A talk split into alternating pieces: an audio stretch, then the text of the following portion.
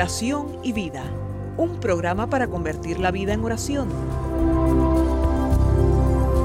Hay un dicho entre nosotros que dice así, dime cómo rezas y te diré cómo vives. Dime cómo vives y te diré cómo rezas.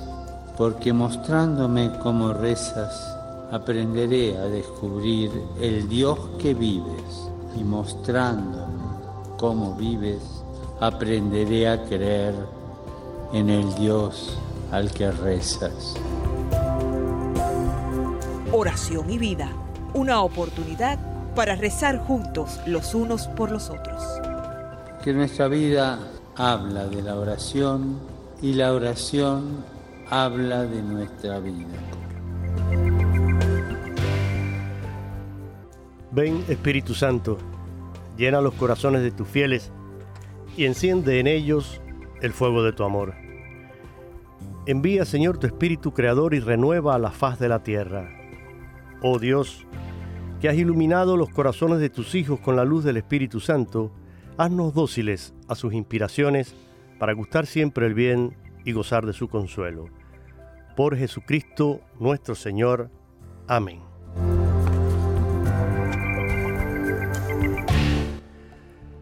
Con nuestra invocación al Espíritu Santo, damos comienzo a este nuevo programa de oración y vida en un viernes precioso, ya casi a las puertas del el otoño, con días soleados, hermosos, temperaturas sumamente agradables, que son una invitación a salir fuera y realizar actividades en exteriores.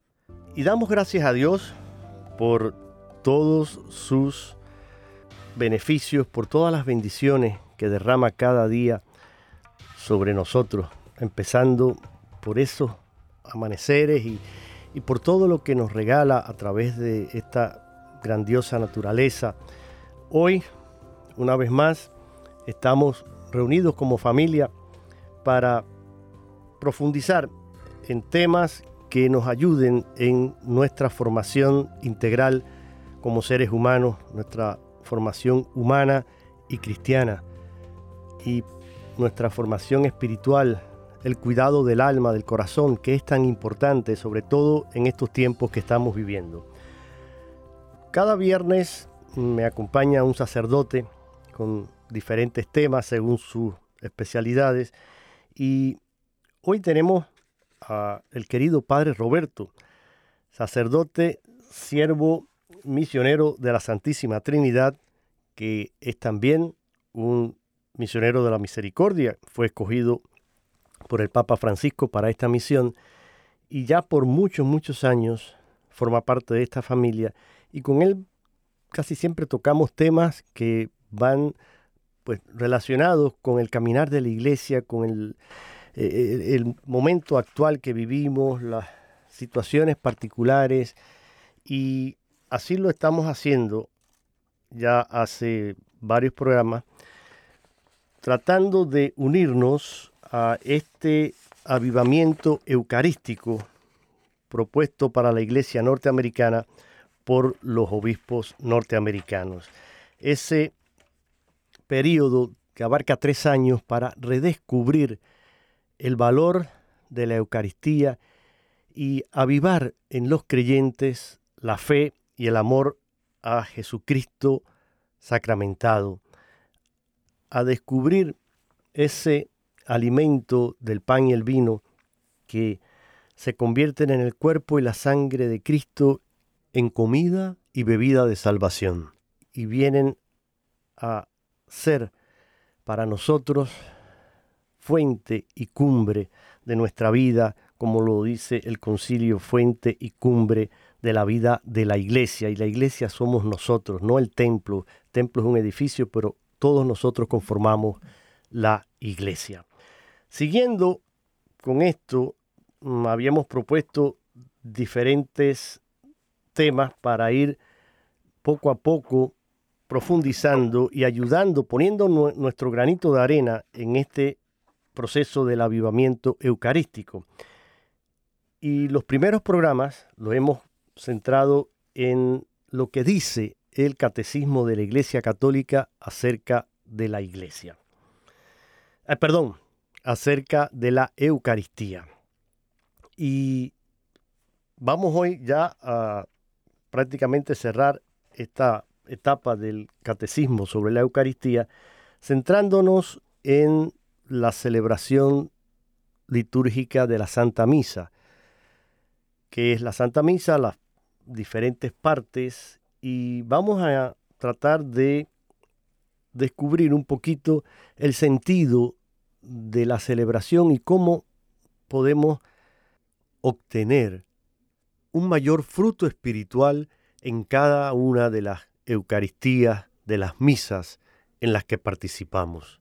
Y no lo vamos a hacer solos, vamos a apoyarnos en el catecismo, pero vamos a apoyarnos también en un hermoso texto que escribió uno de los hijos espirituales del el querido padre Pío de Pietrelcina, haciendo un resumen de cómo el padre Pío sentía, vivía y explicaba estas diferentes partes de la liturgia de la Eucaristía.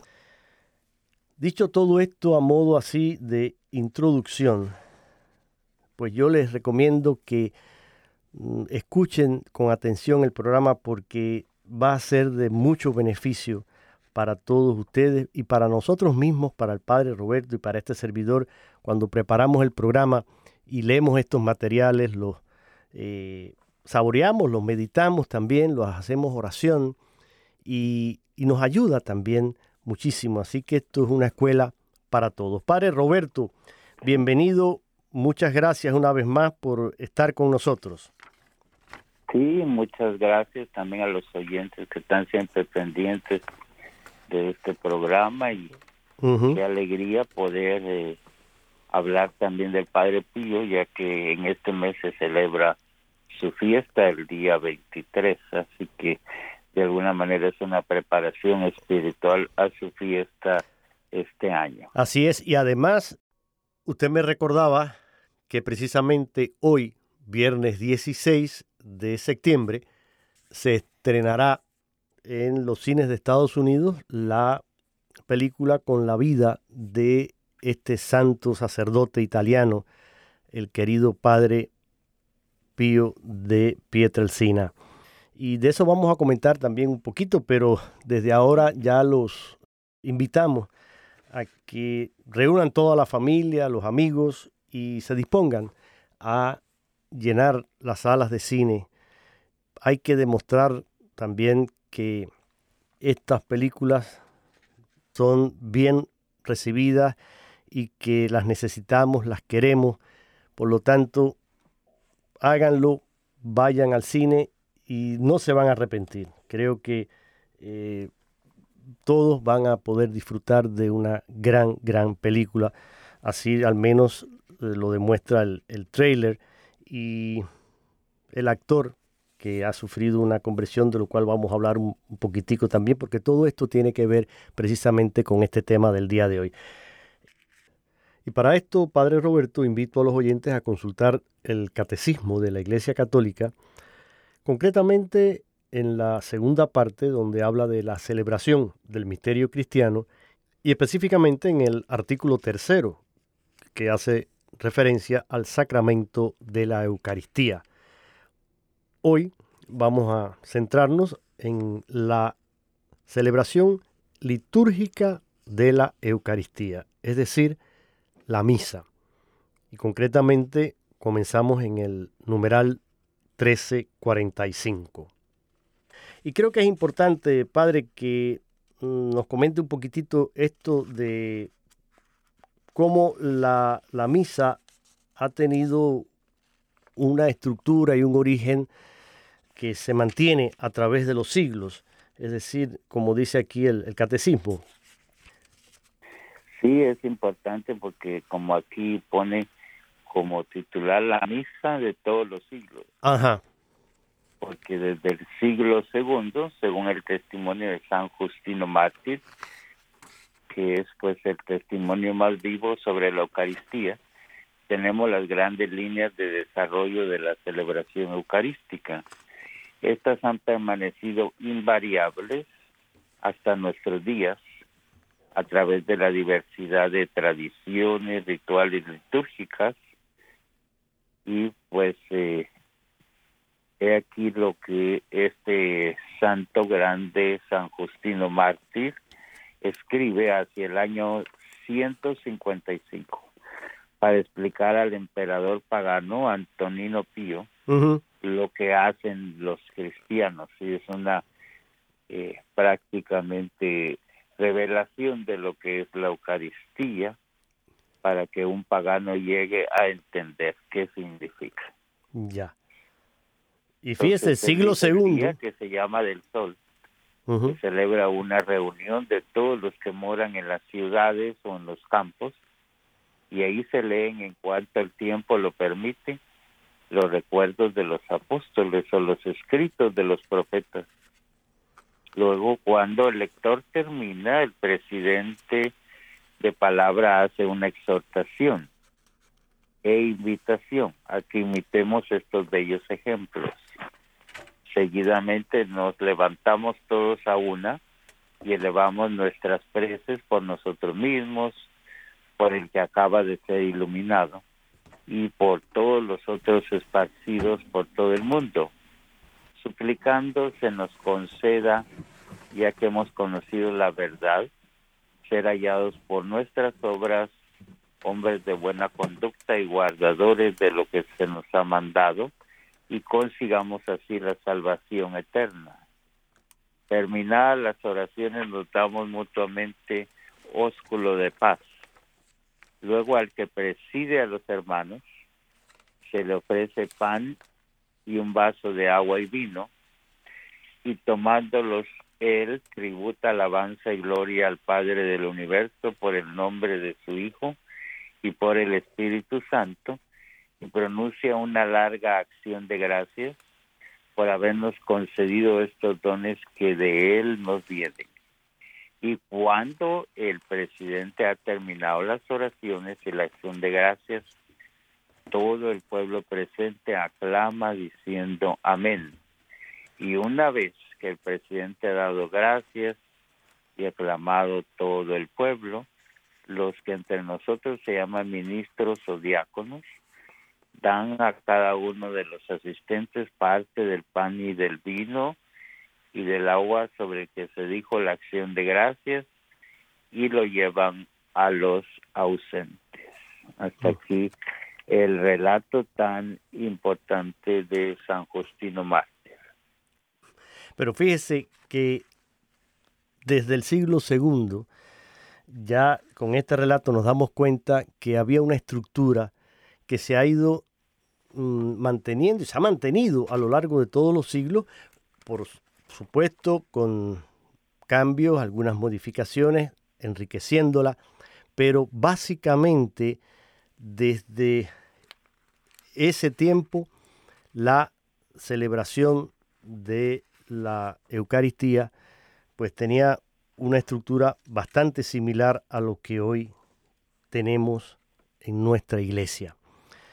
Y quiero aprovechar para ahora cuando entremos, eh, antes de entrar ya en las diferentes partes de la misa como tal, en la exhortación apostólica Sacramentum Caritatis, escrita por el Papa emérito Benedicto XVI, que precisamente trata sobre la Eucaristía, que es fuente y culmen de la vida y la misión de la Iglesia, hablando sobre la estructura de la celebración eucarística y dice lo siguiente, en, porque habla de la unidad intrínseca de la acción litúrgica. Y esto, Padre, quiero que lo entendamos porque a veces pensamos que como hablamos de partes de la misa o partes de la liturgia eucarística, como quieran llamarle, pareciera que son partes independientes cada una y que no tienen nada que ver. Sin embargo, fíjese aquí lo que dice en esta exhortación el número 44.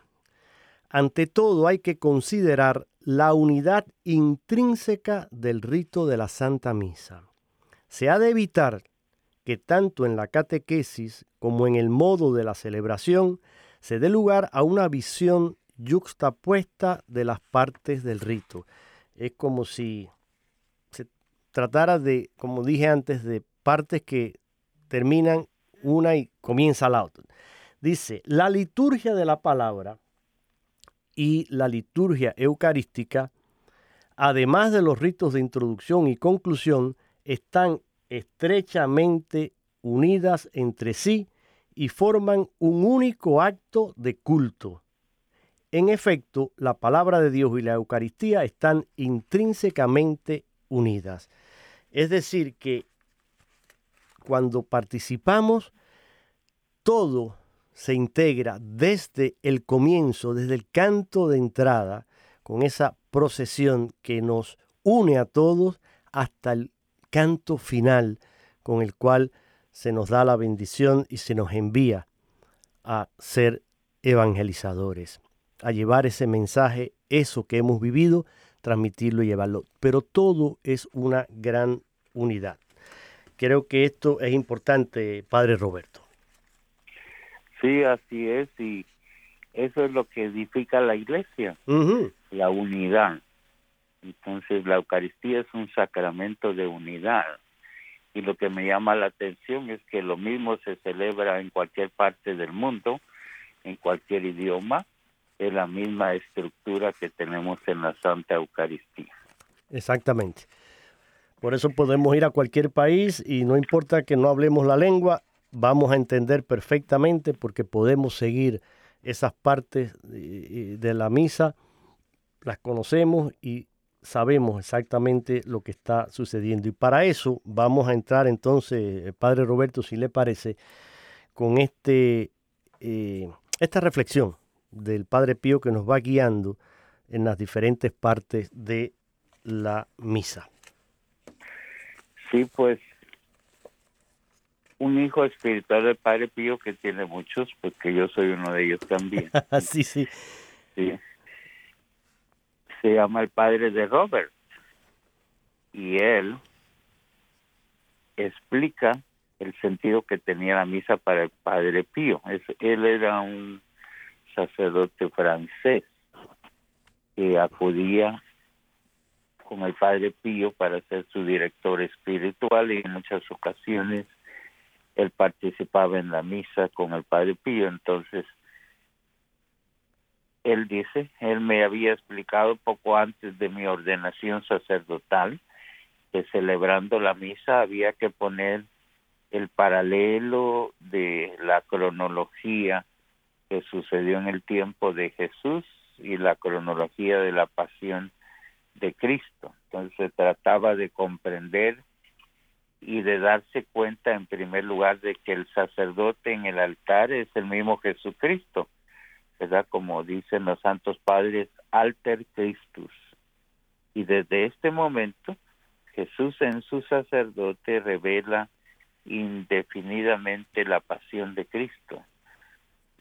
Y este es el itinerario de esa cronología, ese orden en paralelo de la misa y también de la pasión de Cristo. Y recordemos que todos los viernes recordamos la pasión de Cristo, así que estando hoy día viernes, está bien reflexionar sobre esa pasión conectándola con la Eucaristía. Entonces, primero, desde la señal de la cruz hasta el ofertorio, desde que nos persinamos hasta que la comunidad trae las ofrendas. Entonces, ese es el tiempo del encuentro con Jesús en Getsemaní sufriendo con él ante la marea negra del pecado. Unirse a él en el dolor de ver que la palabra del Padre que él había venido a traernos no sería recibida o sería recibida muy mal por los seres humanos. Y desde esa óptica hay que escuchar las lecturas de la misa que están dirigidas personalmente a mí y a todos nosotros como comunidad cristiana. Luego seguimos con el ofertorio. El ofertorio evoca el arresto de Jesús cuando llegó la hora que San Juan habla muy claramente. Así es. Luego el prefacio. Padre. sí. No, ahora que mencionaba lo del ofertorio y como vamos a, ir viendo estas diferentes partes, pero siguiendo a, esta reflexión del padre Pío de Pietrelcina, en el ofertorio dice aquí en este, porque esto también me parece muy bonito, muy hermoso y que nos ayuda también a enriquecer eh, esta reflexión.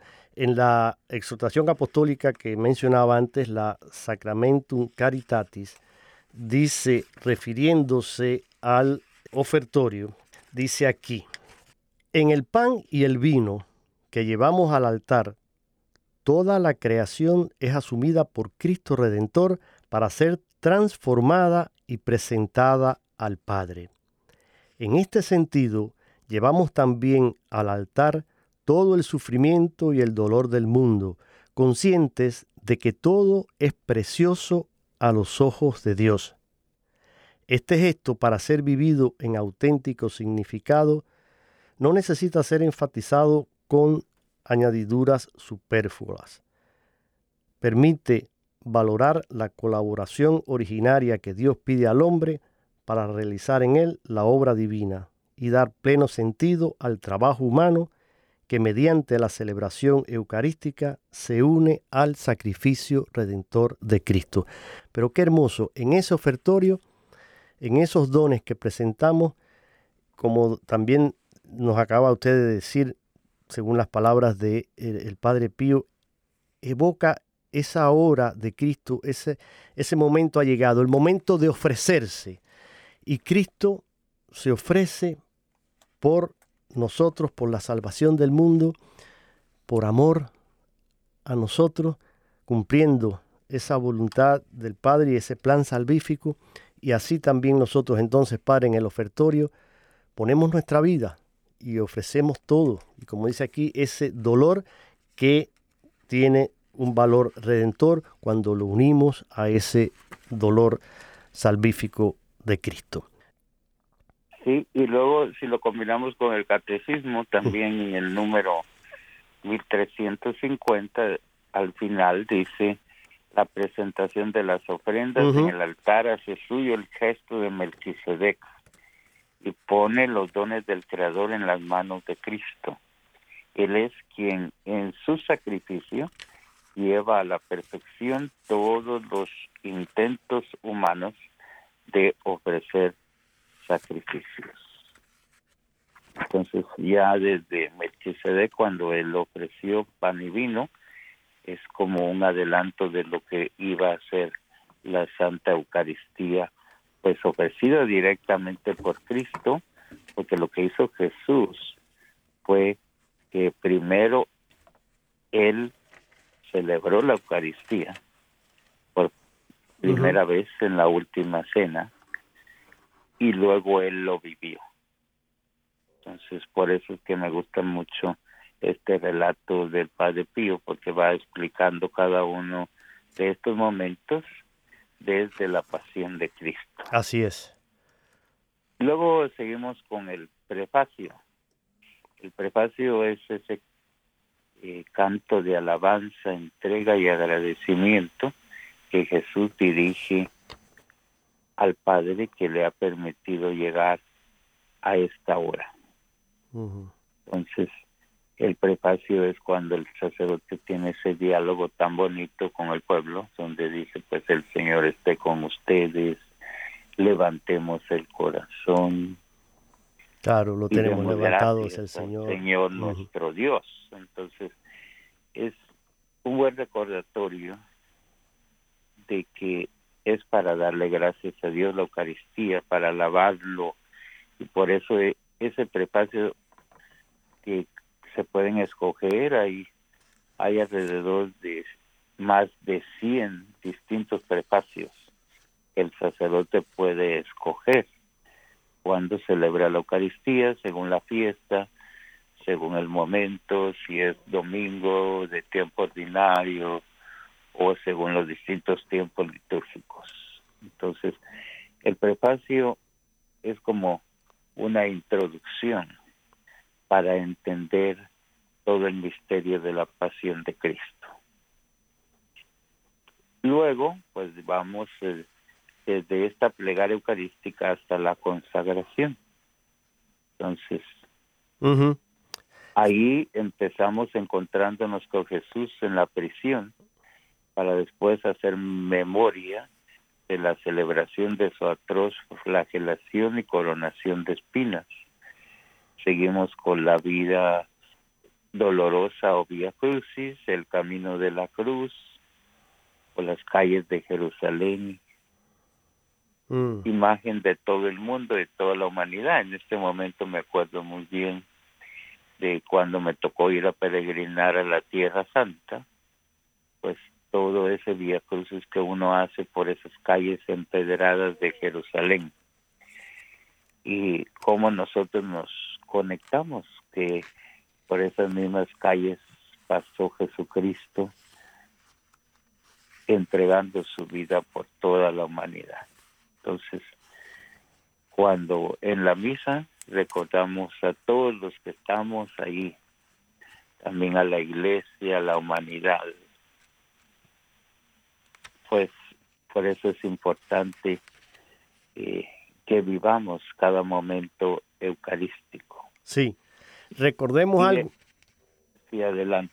No, no, le, le, iba a decir que no nos olvidemos que precisamente cuando comienza la plegaria eucarística estamos entrando en lo que es, eh, podríamos llamar el, centro, la cumbre de toda la celebración. Y hay diversas plegarias eucarísticas también, pero dice que realmente hay una gran riqueza teológica, espiritual en cada una de estas plegarias. Y en esta exhortación que estoy citando también dice, la iglesia, por medio de determinadas invocaciones, implora la fuerza del Espíritu Santo para que los dones que han sido presentados por los hombres queden consagrados, es decir, se conviertan en el cuerpo y la sangre de Cristo y para que la víctima inmaculada que se va a recibir en la comunión sea para la salvación de quienes la reciben. Es decir, que en, esa plegaria se invoca esa fuerza del Espíritu Santo. Recordemos que, y lo, y lo dice claramente el Padre Pío en, estas reflexiones, el sacerdote es Cristo presente.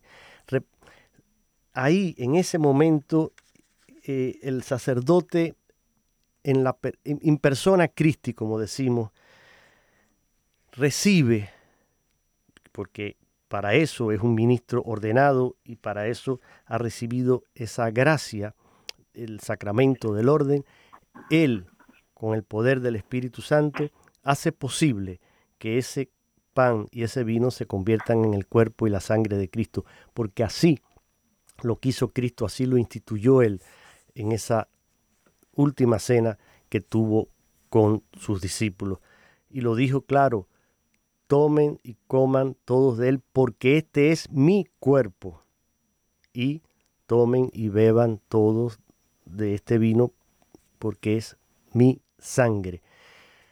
Palabras de Cristo que la iglesia guarda, atesora, custodia y celebra y hace presente en cada Eucaristía que se celebra en el mundo entero. Entonces, es importante que cada uno de estos momentos los vayamos meditando, asumiendo, viviendo con la intensidad y la devoción que requiere, disponiendo nuestra alma, nuestro corazón para recibir realmente esa gracia que se da y que se ofrece en cada celebración eucarística. Padre, eh, si le parece, porque nos queda la consagración, luego las plegarias, la doxología, vamos a hacer una breve pausa. Tengo aquí una hermosa canción muy corta de un grupo de jóvenes españoles que se llama Hakuna. la canción me gustó porque es una versión musical de lo que llamamos la comunión espiritual. Esa comunión que podemos hacer cuando o no estamos mm, suficientemente preparados y, sabemos que necesitamos el sacramento de la reconciliación antes de acercarnos a la comunión, entonces si estás en la misa y no vas a comulgar, haces esta comunión espiritual o si estás fuera en cualquier momento del día, incluso uno puede hacer esta comunión espiritual y disponerse a recibir espiritualmente al Señor. Vamos a escuchar esta preciosa canción que se titula así precisamente, Comunión Espiritual, cantada por el grupo Hakuna de España.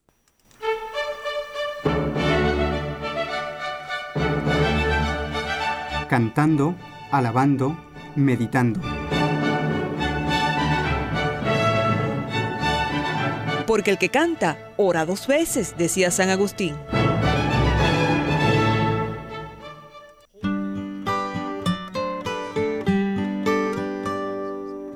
Creo, Jesús mío, que está real y verdaderamente en el cielo, el santísimo sacramento del altar. Mm. Yo te amo sobre todas las cosas y deseo vivamente recibirte dentro de mi alma pero no puedo. Y no pudiendo, y no pudiendo sacramentalmente, venga tu espíritu a mi corazón y ven espiritualmente. Ven a este corazón. Como si te hubiera recibido mi abrazo y me uno del todo a ti. Jamás permitas que me separe de ti, de ti. Ahora, espiritualmente Ven a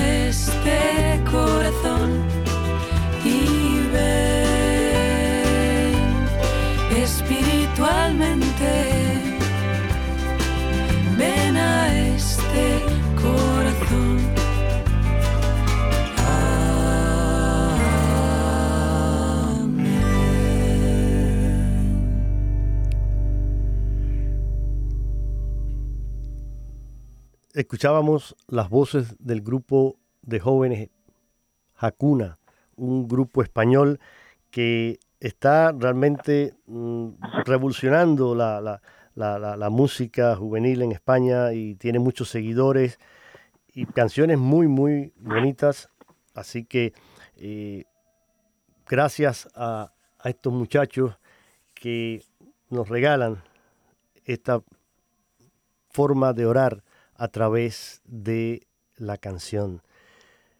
Estamos en el programa Oración y Vida, hoy viernes con el Padre Roberto Mena, siervo misionero de la Santísima Trinidad, y en el día de hoy específicamente comentando con este servidor Jorge Graña las diferentes partes de la misa.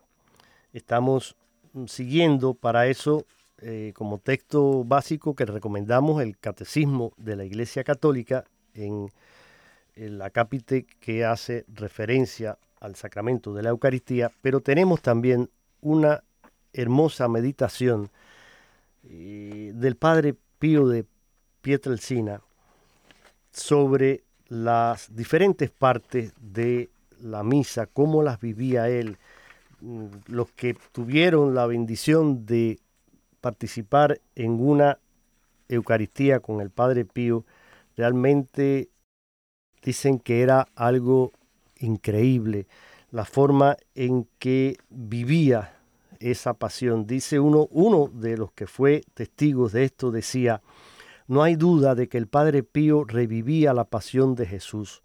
Cuando subía al altar con su paso dolorido, parecía estar subiendo al Calvario.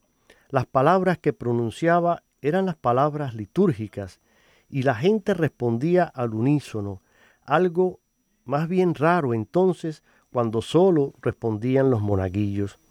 También en esto se veía el esfuerzo de los presentes por participar lo más posible. Esto lo recoge nada más y nada menos que el fallecido padre Gabriel Amorz, uno de los exorcistas más importantes en la historia de la iglesia, y lo recogió en un pequeño libro que escribió que se llama Padre Pío, breve historia de un santo. Interesante, y dice, y con esto, Padre, le cedo la palabra para seguir con las partes que nos quedan según el Padre Pío, pero fíjese, decía él, el Padre Amor, dice, la misa del Padre Pío no era un misterio especial, el verdadero misterio que comprendemos tampoco es la misa en sí. Es un sacrificio, es el memorial incruento de la cruz, es la inmolación de Jesús que se ofrece al Padre como víctima por nosotros y que se da a nosotros como alimento de vida eterna. Intentamos ayudarnos con expresiones verdaderas, pero siempre resultan incompletas. Y dice él que el Padre Pío lograba que los fieles entraran en ese misterio eucarístico en una forma increíble, que los llevaba a, a ese estado de adoración, de veneración y de amor a Cristo que se ofrece en la Eucaristía. Son relatos, anécdotas que va él comentando sobre la forma en que el Padre Pío celebraba la Eucaristía. Entonces, Padre, habíamos visto, siguiendo precisamente estas meditaciones del Padre Pío de Pietrelcina, en las cuales el Padre Pío va haciendo un paralelo de la misa con la pasión de nuestro Señor Jesucristo. Ya habíamos visto desde la señal de la cruz hasta el ofertorio, el ofertorio, el prefacio. Vimos eh, entonces ahora desde el comienzo de la plegaria hasta la consagración. Sí, ahora nos toca precisamente la consagración donde se nos da el cuerpo de Cristo entregado de nuevo ahora. Es místicamente la, crucifixión de Jesús. Por eso es importante que el sacerdote eh, ofrezca su vida junto con la Eucaristía. Por eso el Padre Pío sufría atrozmente en este momento de la misa durante la consagración. Se dice que ese era el momento donde él, sus manos sangraban. Es por eso que él celebraba la Eucaristía con los guantes, para que su sangre no se mezclara con la sangre de Jesús, sí. la Eucaristía. Sí, y dice que... Ese es un detalle muy importante que muchas personas a veces me preguntan. Bueno, es que recordemos que el, el padre Pío tuvo la, la gracia de poder llevar los estigmas de la pasión de Cristo en sus manos, en sus pies, incluso en su costado. Y eran llagas muy dolorosas. Dice que incluso el padre Amor aquí también relata que, dice, todas las miradas estaban fijas en ese rostro que se contraía continuamente con evidente sufrimiento aunque el padre Pío hacía claros esfuerzos para que nadie se diera cuenta. Las lágrimas que le inundaban el rostro y que él secaba con un gran pañuelo que tenía siempre al alcance de la mano, fingiendo que se secaba el sudor. Eso era realmente impactante. Igual dice que los golpes de pecho que se daba en el mea culpa y durante el, el Años Dei eran unos golpes fuertes que muchos se preguntaban cómo podía eh, dárselos con esas manos heridas y que le causaban dolor. Pero todo eso lo vivía el Padre Pío con una intensidad tremenda y dice que incluso pues también eh, las partes en que estaba de rodillas se veía que sufría y que realmente vivía en carne propia esa pasión del Señor. Entonces, pues después nos vamos a esas plegarias inmediatamente posteriores a la consagración. Exacto. Donde nos unimos enseguida con Jesús en la cruz y ofrecemos desde este instante al Padre el sacrificio redentor, que es el sentido de la oración litúrgica inmediatamente después de la consagración, donde oramos por la iglesia, oramos por el mundo y distintas necesidades personales unidas a las necesidades de la iglesia y cualquier plegaria que usemos, porque actualmente ya el misal tiene alrededor de 15 distintas plegarias eucarísticas, incluyendo unas dedicadas a los niños. Entonces, eh, al terminar, siempre, esta es una oración que se llama la doxología final, que nada más hace el sacerdote. Por Cristo, con él y en él, a ti Dios Padre Omnipotente, en la unidad del Espíritu Santo, todo honor y toda gloria por los siglos de los siglos. Amén. Amén. El pueblo solo responde amén. Amén. Pero corresponde a ese grito de Jesús en la cruz cuando él dice, Padre, en tus manos encomiendo mi espíritu. Entonces, desde este momento, el sacrificio es consumado y aceptado por el Padre. Entonces, ahora los seres humanos, desde ese momento ya no estamos separados de Dios, sino que estamos completamente unidos en Cristo y con la Iglesia. Y esa es la razón por lo que a continuación de la doxología se reza el Padre Nuestro. Y eso es algo muy importante, la única oración directa que Jesús nos enseñó y que está presente en los evangelios. Y luego la fracción del pan, cuando el sacerdote parte el pan, a veces las personas por estar eh, pues ofreciendo el signo de la paz, no se dan cuenta de ese momento tan especial donde el sacerdote parte el pan consagrado y marca la muerte de Jesucristo de una manera directa y pues el recordatorio de que Él sigue muriendo en cada altar por nosotros, en cada Eucaristía. Luego el Papa habla, el Padre, perdón, el Padre Pío habla de la intención y la posterior comunión.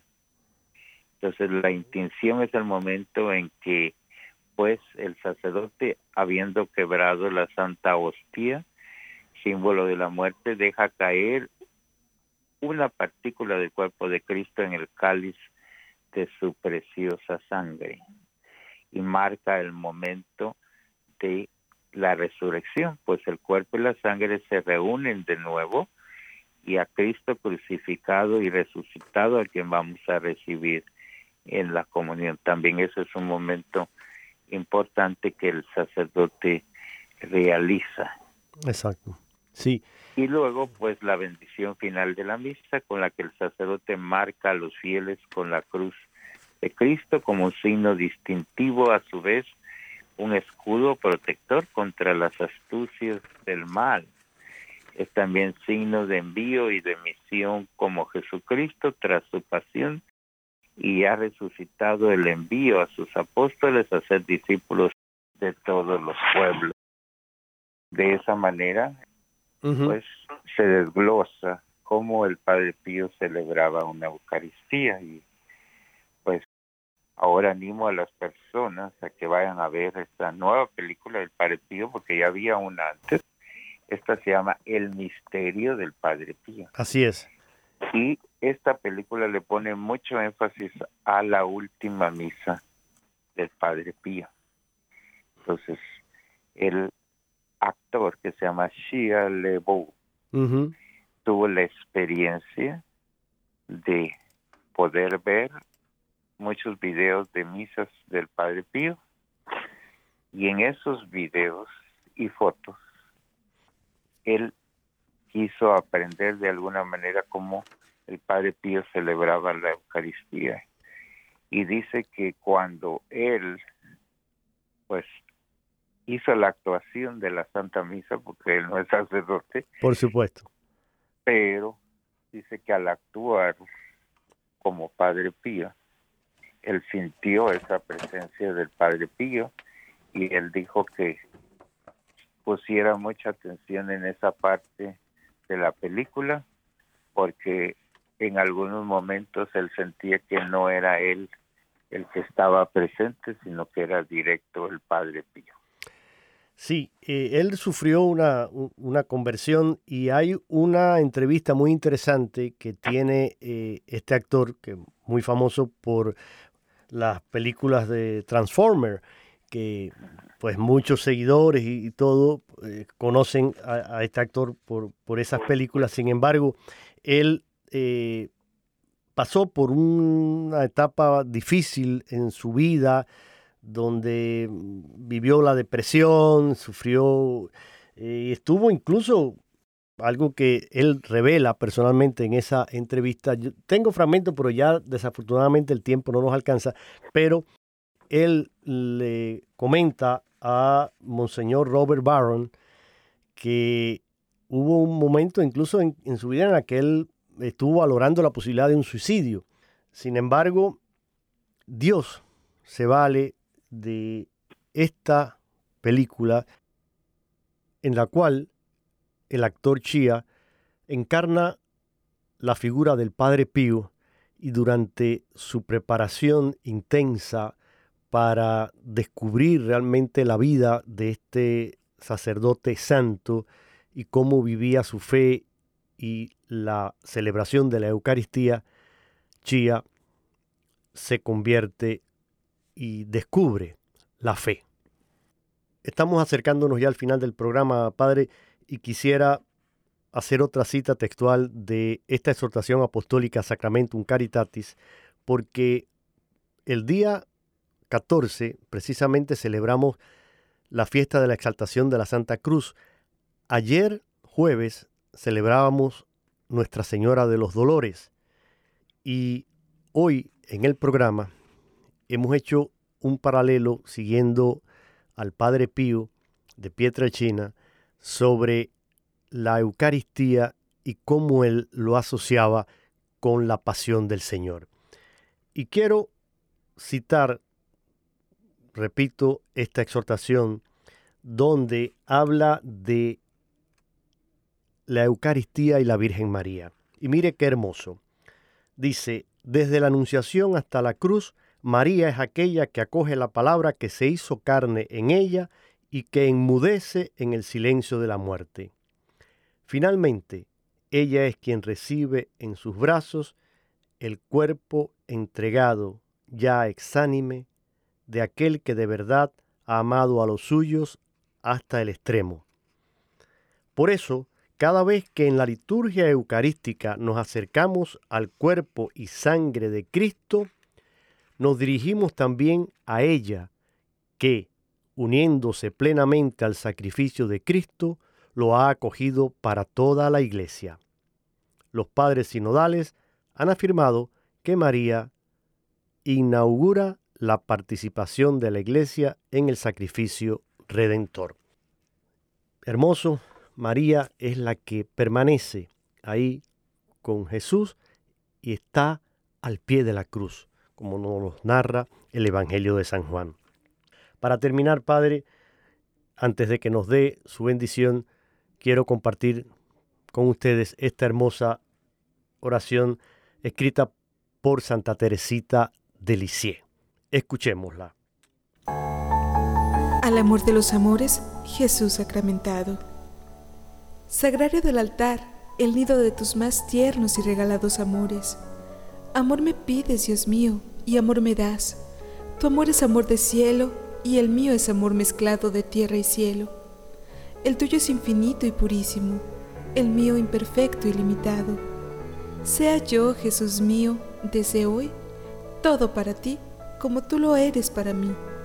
Que te ame yo siempre, como te amaron los apóstoles, y mis labios besen tus benditos pies como los besó la Magdalena convertida. Mira y escucha los extravíos de mi corazón arrepentido, como escuchaste a Saqueo y a la samaritana. Déjame reclinar mi cabeza en tu sagrado pecho, como a tu discípulo amado San Juan. Deseo vivir contigo, porque eres mi vida y amor. Por solo tus amores, Jesús, mi bien amado, en ti mi vida puse, mi gloria y porvenir. Y ya que para el mundo soy una flor marchita, no tengo más anhelo que, amándote morir. Oración de Santa Teresa de Lisieux. Y así hemos querido terminar el programa del día de hoy con esta oración de Santa Teresita, Santa Teresa de Lisieux, que con tanta devoción y tanto amor vivía la Eucaristía y adoraba a Jesús sacramentado. Padre Roberto, muchísimas gracias por una vez más estar con nosotros. Le pido que por favor nos regale su bendición y a todos los invito el próximo viernes a una nueva edición del programa Oración y Vida. Gracias, Padre Roberto. Bien, pues eh, de nuevo les invito a que vayan a ver la película El Misterio del Padre Pío. Sí. Y ahora les doy la bendición a todos los oyentes para que tengamos esa intercesión del Padre Pío en toda nuestra vida, en el nombre del Padre, del Hijo y del Espíritu, Santo. Amén. Amén. Que el Padre Pío nos ayude, Padre Roberto, a vivir el sacramento de la Eucaristía, la celebración de la misa, con un corazón realmente agradecido y abierto a recibir a Cristo que se entrega por todos nosotros.